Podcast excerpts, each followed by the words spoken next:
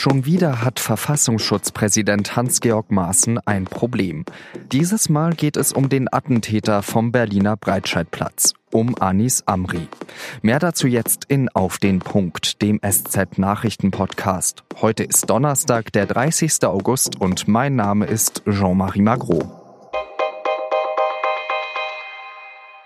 Am 19. Dezember 2016 fährt Anis Amri auf dem Berliner Breitscheidplatz in eine Menschenmenge und tötet zwölf Menschen. Nach der Tat stellt sich heraus, dass er den Behörden längst bekannt ist.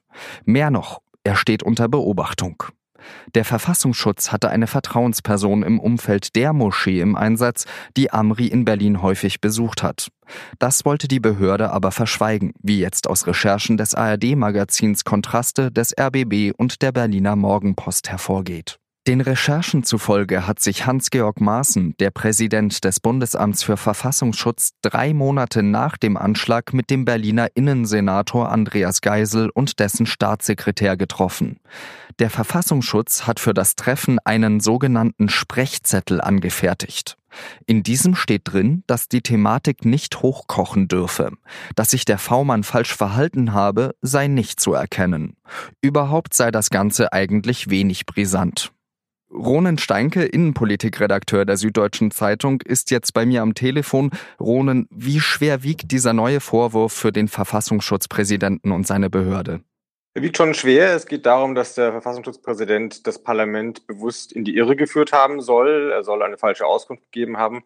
Und mehr noch, er soll sogar in internen Besprechungen seine Erwägungen dazu ausgebreitet haben, warum es richtig sei, da etwas unter der Decke zu halten. Das ist äh, ein Verhalten, was einen Spitzenbeamten nicht gut zu Gesicht steht. Das bedeutet nämlich, dass er findet, dass die Aufklärer, die eigentlich kontrollieren sollen, ob er seine Arbeit richtig macht, es nicht verdienen, Informationen auf den Tisch gelegt zu bekommen.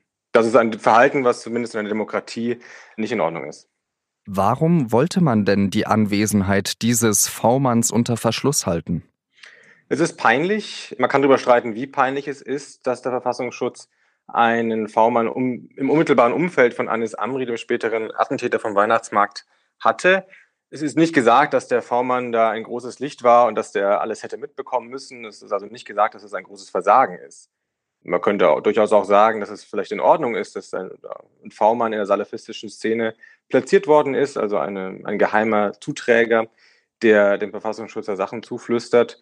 Nicht unbedingt ist es etwas, was man, für das man sich schämen müsste als Verfassungsschutz, aber es ist möglicherweise peinlich. Es ist etwas, wofür man angegriffen werden kann, wofür man kritisiert werden kann.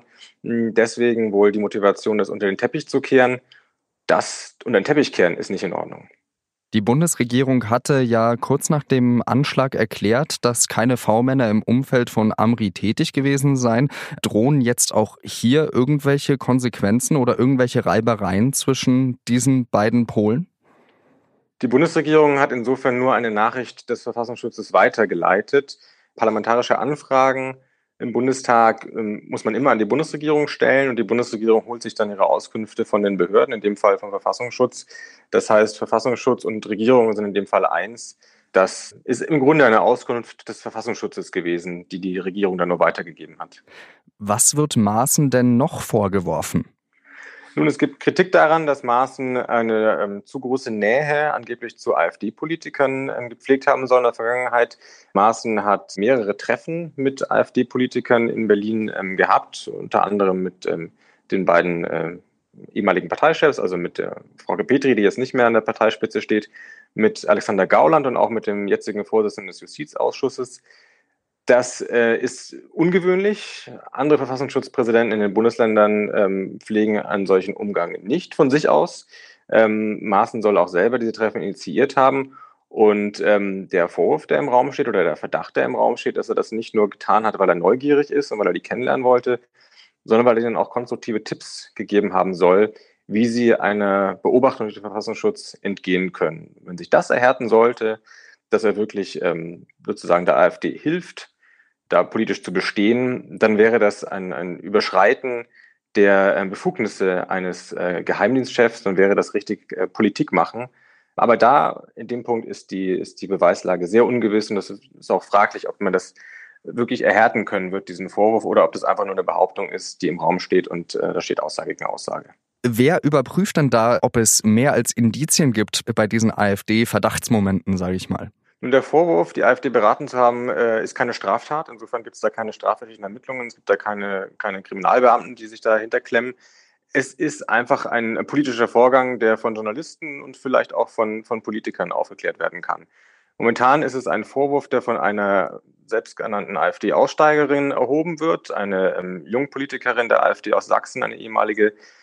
Der widersprechen aber sowohl Trauke Petri als auch ähm, Hans-Georg Maaßen bei den Besprechungen selber ähm, waren äh, eben wenige Menschen dabei und letztlich, wenn da Aussage gegen Aussage steht und äh, nichts aufgezeichnet worden ist, wird es am Ende schwer werden, ähm, das irgendwie zu erhellen. Verfassungsschutzpräsident Maaßen untersteht ja Horst Seehofer als Bundesinnenminister.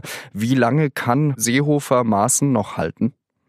Nun, Horst Seehofer ist äh, nicht dafür bekannt, dass er dünnhäutig ist oder dafür bekannt, dass er äh, Kritik scheut. Insofern, ähm, ich glaube, da kann sich Maaßen darauf verlassen, dass ihm äh, eher der Rücken gestärkt wird. Seehofer zeigt ja auch gerade in Chemnitz eine bemerkenswerte Dickfälligkeit. Äh, man könnte auch sagen, eine, eine fast eine Gleichgültigkeit gegenüber dem, was da geschieht. Also ähm, ich glaube, unter einem anderen Innenminister äh, wäre es gefährlicher. Unter Seehofer muss der Druck eher von außen kommen, als dass er aus dem Innenministerium käme. Verfassungsschutzpräsident Hans-Georg Maaßen kommt durch verschiedene Vorgänge unter Druck, muss aber unter Horst Seehofer noch nicht so viel befürchten, sagt Ronen Steinke. Vielen Dank dafür. Und jetzt drei weitere Nachrichten, die an diesem Donnerstag wichtig sind.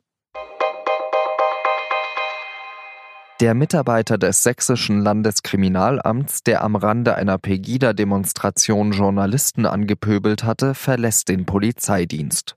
Er soll eine andere, adäquate Tätigkeit außerhalb der Polizei Sachsen wahrnehmen. Bei einem Besuch von Angela Merkel in Dresden hatte er einen ZDF-Kameramann angezeigt. Die Polizei hielt das ZDF-Team daraufhin 45 Minuten lang fest.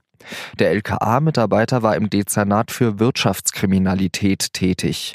Er soll Zugriff auf das zentrale Ausländerregister gehabt haben. Nun soll intern geprüft werden, ob der Mann Kontakte in die rechte Szene hat.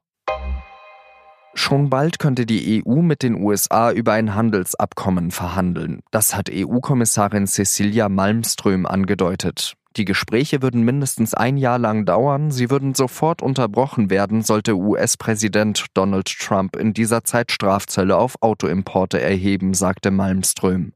EU-Kommissionspräsident Jean-Claude Juncker hatte im Juli in Washington überraschend eine Annäherung mit Trump erreicht.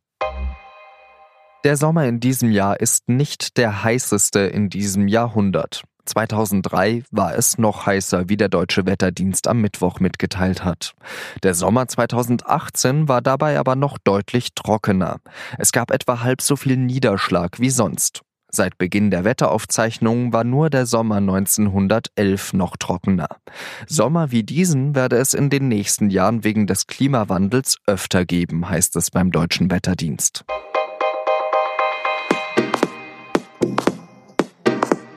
Das war auf den Punkt der SZ Nachrichten Podcast. Redaktionsschluss war 16 Uhr. In der Freitagsausgabe der SZ müssen Sie unbedingt die Seite 3 von Oliver Meiler lesen.